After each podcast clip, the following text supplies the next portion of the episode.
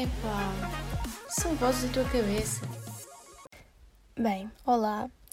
Bem-vindos a este segundo episódio do Vozes da Nossa Cabeça, onde eu decidi que quero falar sobre pobreza menstrual. Já queria falar deste tema por acaso há algum tempo, mas, mas agora parece-me se calhar a altura ideal, porque pronto, nada mais nada menos do que pelo facto de ter sido aprovada a semana passada, julgo eu, eh, no Parlamento, a distribuição gratuita de produtos de saúde menstrual, uh, acho que nas escolas e nos centros de saúde, se não me engano. E está tudo bem, isto, isto é ótimo. Até ver publicações sobre isso aqui e ali e depois reparar nos comentários de homens, na sua maioria. Um, comentários esses que são de uma falta de empatia e de noção que, que faz confusão. Mas voltando um bocado atrás, ainda, ainda antes de, de ser aprovado, já era, já era um tema discutido, ou pelo menos uh, eu tenho ideia de já ter, ter visto conversas no Twitter sobre, sobre este assunto. E lembro-me que uma vez vi um comentário que me fez comichão, onde basicamente, mais uma vez, um homem com, com se calhar idade para ter juízo dizia que, que achava estranho como é que havia mulheres que não tinham dinheiro para, para comprar, comprar pensos, porque os pensos são à volta de 2 euros nos supermercados. Um, e na altura ele falava numa embalagem de 16 pensos, se não me engano, e que essa quantidade era perfeitamente normal para um ciclo de menstruação. Epá, e perdoem-me as pessoas que acham que, que não é normal falar disto ou que é pouco ético, sei lá, falar de período na internet, mas pelos vistos uh, é necessário, porque é uma falta de conhecimento. Uh, porque, primeiro que tudo, cada mulher é uma mulher.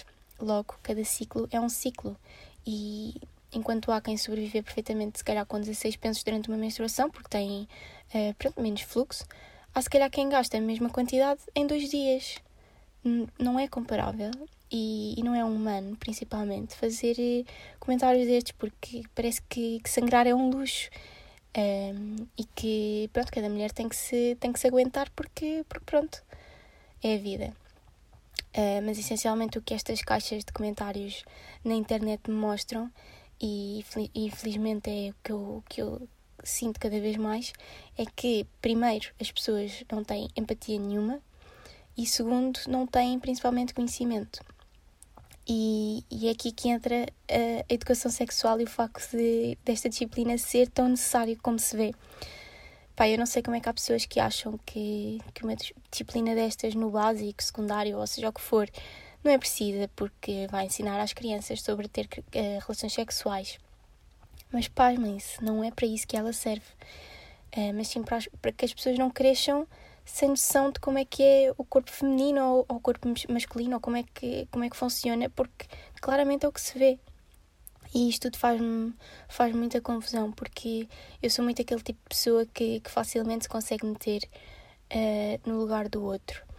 E eu, eu vejo que para tantos homens é tão, mas tão difícil sair daquele seu lugar de privilégio porque basicamente olham para milhares de crianças que faltam à escola porque não têm condições para suportar uh, os custos dos, dos produtos de saúde menstrual, ou seja, durante uma semana, uh, durante uma semana por mês não vão à escola porque, porque por vergonha, porque não têm condições para, para numa escola se limparem. Um, ehm, olham para milhares de mulheres que têm de escolher entre comer uh, ou dar comer ao, aos filhos ou suportar os outros gastos que sejam igualmente necessários um, ehm, entre isso e comprar pensos ou tampões. E simplesmente os homens escolhem ser insensíveis e incompreensivos. E é muito o que se vê uh, nas caixas de, de, de comentários de, de, que eu falava, onde basicamente um, ehm, há imensos homens a fazerem piadas do género: Ah, então agora também quero. Um, uh, produtos para, para, para barbear nas casas de banho públicas ou uh, também quero uma cerveja quando, quando sair do comboio. E um, não é comparável, porque lá está, sangrar não é um luxo e mais do que isso não é uma escolha. Pode acontecer uh, à nossa vizinha uh, o facto de não ter dinheiro para comprar uh, os produtos de saúde menstrual, pode acontecer a uma vizinha nossa sem que nos apercebemos disso. E eu acho que isso para mim é o mais assustador, porque quando eu era mais nova, às vezes uh, pensava como é que as mulheres no campo, antigamente, a trabalhar todo o santo dia, faziam para, para se poderem limpar ou para aguentarem um dia escorrer sangue para ali abaixo sem que houvessem penso em tampões como temos hoje em dia. E só há bem pouco tempo é que eu ganhei uma consciência de que isto ainda acontece. Há mulheres que ainda hoje, em pleno século XXI, ainda não têm uh, como se limpar, como cuidar, como passar uma semana por mês, porque simplesmente não têm condições para aguentar um negócio que não é feito para todas. Não é a pensar em todas. E não é normal. E ainda acontece muito mesmo, inclusive é em Portugal, que somos uh, um país tão desenvolvido, uh, ainda acontece.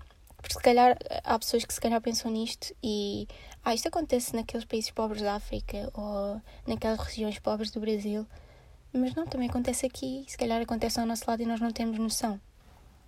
Portanto, esta luta ainda, ainda é dura, ainda há um longo caminho a percorrer e às vezes parece que estamos tão perto, uh, mas ainda tão longe quando, quando vemos que é preciso educar, ganhar consciência, ganhar empatia e, e, acima de tudo, normalizar esta questão, porque é simplesmente o corpo humano. Mas pronto, ficamos por aqui. Obrigado por terem assistido a esta minha discussão entre mim e ninguém. E até ao próximo episódio. Tchau!